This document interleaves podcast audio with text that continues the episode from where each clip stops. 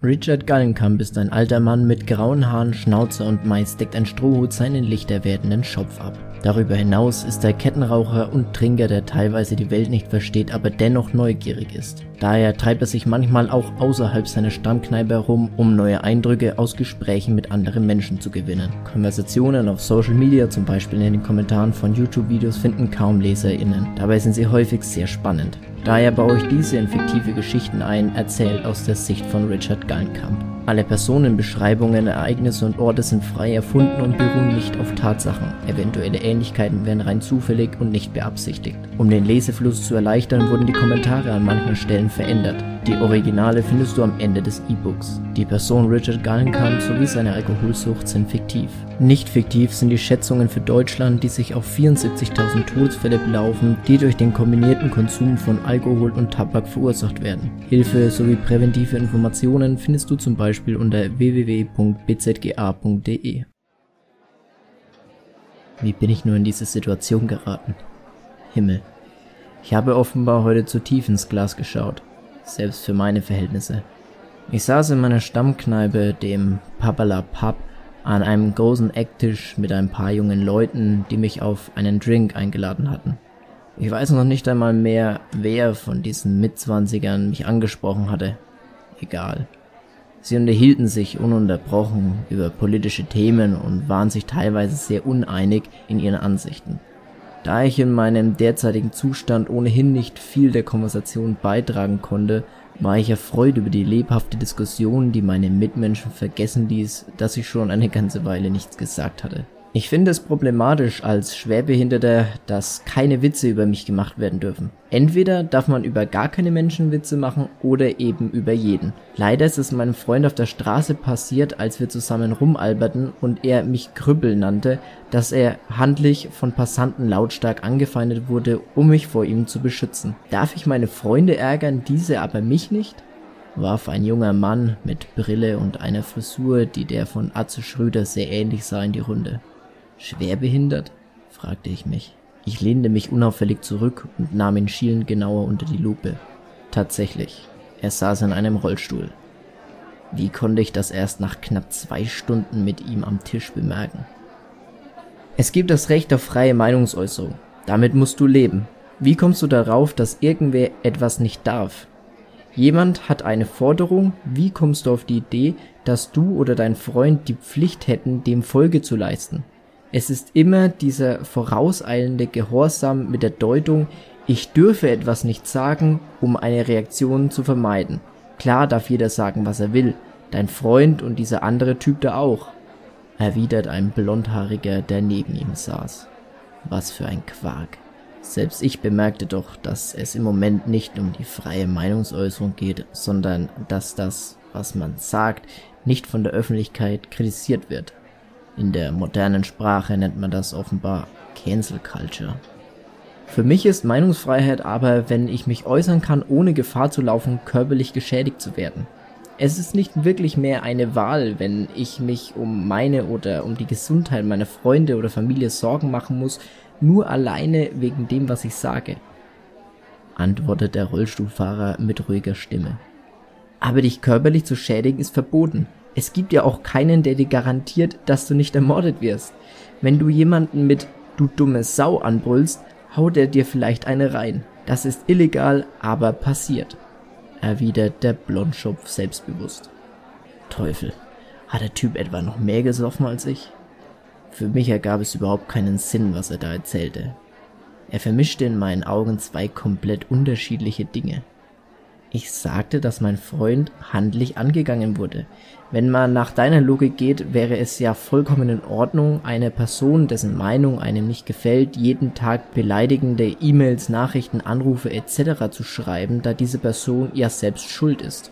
Jedoch ist dies Psychoterror und kann auch geahndet werden, entgegnete er ihm mit einem energischen Tonfall. Sein Sitznachbar haute daraufhin mit der flachen Hand auf den Tisch und dann platzte es aus ihm heraus. Verdammt nochmal, wie kommst du auf diese bescheuerte Interpretation? An welcher Stelle sagt jemand, irgendwas sei in Ordnung? Ich sagte, es ist normal, üblich, alltäglich.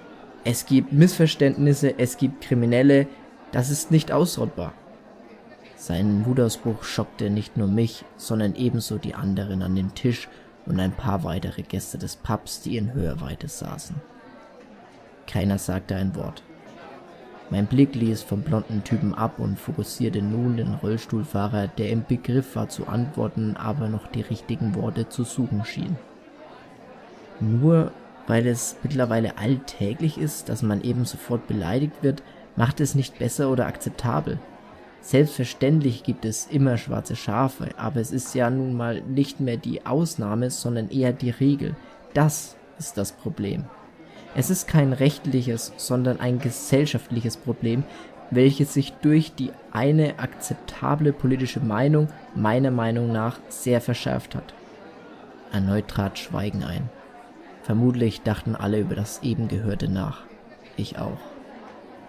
In meinen Augen bedeutet Cancel Culture nicht zwingend, dass jemand beleidigt oder angegriffen wird. Vielleicht liege ich auch falsch. Die einzige Frau am Tisch erhob das Wort und an ihrem Tonfall vermutete ich, dass sie die angespannte Situation etwas lockern wollte. Nun ja, die Political Correctness ist ja teilweise durchaus gut gemeint und richtig, aber andererseits wird sie eben irrational übertrieben. Ich kannte mal einen Kampfsportlehrer in Göttingen, welcher nebenberuflich als Kaufhausdetektiv arbeitete. Er wurde von einer Gewerkschaftlerin heftigst angefeindet, da er einen Ladendieb verfolgte und verhaftete. Siehe auch Epoch Times Deutschland Zeitung zur Problematik der antiautoritären Erziehung der Frankfurter Schule und der werterelativistischen Postmoderne mit ihrer Sophistik und Rabulistik siehe auch Judith Reismann und James DeMeo und Professor Annika Dahlström etwa zur Genderideologie und ideologischen Feminismus und auch das Internationale Schriftstellerinstitut und das Archiv der BÜSO bzw. Bürgerrechtsbewegung Solidarität. Verdammte Scheiße. Was ist denn ihr Problem? Sie bringt sich in eine Diskussion ein und untermauert ihre Thesen mit Verweisen auf Namen, Instituten und anderen Mist? Und was war das für eine Nummer mit dem Kaufhausdetektiv? Die ergab nun wirklich keinen Sinn. Ich schaute in mein Rumglas und fragte mich, ob es am Alkohol lag, dass ich dieser Konversation nicht folgen konnte. Doch dann schüttelte ich leicht den Kopf und nahm einen großen Schluck. Die reden einfach wirr durcheinander. Keiner hört dem anderen zu und alle denken, sie wissen die absolute Wahrheit. Der blonde Mann ergriff wieder das Wort. Nur wird gerade von den Rechten gleichzeitig die Political Correctness eingefordert und dann wieder auf so Höflichkeiten Wert gelegt, wie nicht unterbrochen zu werden. Niemand weiß, was die wollen. Die wollen offenbar höflich behandelt werden, aber andere unhöflich behandeln dürfen. Oder allgemeiner, sie beanspruchen die Deutungshoheit darüber, was als höflich gilt und was nicht. Die zwingen da andere quasi ihre Meinung auf. Du jetzt auch sagst, Political Correctness ist zu viel, aber zwei Sätze später, er wurde angefeindet, das gefällt mir nicht. Anfeinden ist politisch unkorrekt. Aber wenn, dann gilt das doch wohl für beide Seiten. Ist es jetzt zu viel oder zu wenig? Offenbar hängt es nur davon ab, wer angefeindet wird. Wenn es heißt, hängt Merkel, dann protestiert keiner bei der AfD. Der Sitznachbar zu meiner Linken beugte sich mit nickendem Kopf nach vorne. Ich sehe das genauso. Jeder Mensch hat ein Recht auf Diskriminierung und es ist am einfachsten Witze über offensichtliche Dinge zu machen. Wichtig ist am Ende, dass der Betroffene nicht allzu sehr oder dauerhaft runtergeputzt wird und generell damit klarkommt, weil sonst wird es schnell zum Mobbing. Diese Aussage lässt schlagartig meinen Puls steigen und bevor ich einfach kommentarlos den Tisch verlasse, platzt es aus mir heraus. Ein Recht auf Diskriminierung? Hör dir doch erstmal selbst zu bei der Scheiße, die du hier verbreitest, bevor du uns damit volllaberst. Wie soll man denn deiner Meinung nach sehen, ob Betroffene damit klarkommen? Weil sie freundlich reagieren mit einem Grinsen im Gesicht? Verdammt, ich will wissen, wie oft das täglich passiert und im Inneren nagt es an ihnen. Danke für den Drink. Ich schlug das leere Glas so fest auf den Tisch, dass es einen lauten Schlag gab und verzog mich dann von dem nun schweigenden Tisch zurück an die Bar. Ich bestellte noch einen Rum nahm einen großen Schluck und zückte Notizheft und Stift. Heute war ich in eine Diskussion über Cancel Culture verwickelt. Die Debatte war wirr und hat komplett am Thema vorbeigeschossen. Cancel Culture bedeutet nicht, dass Leute angegriffen oder beleidigt werden. Wenn man etwas sagt und eine andere Person teilt einem auf sachliche Art und Weise mit, dass sie anderer Meinung ist und sie nicht gut findet, dann ist das keine Beleidigung. Zudem geht es doch bei Cancel Culture darum, Minderheiten Gehör zu verschaffen.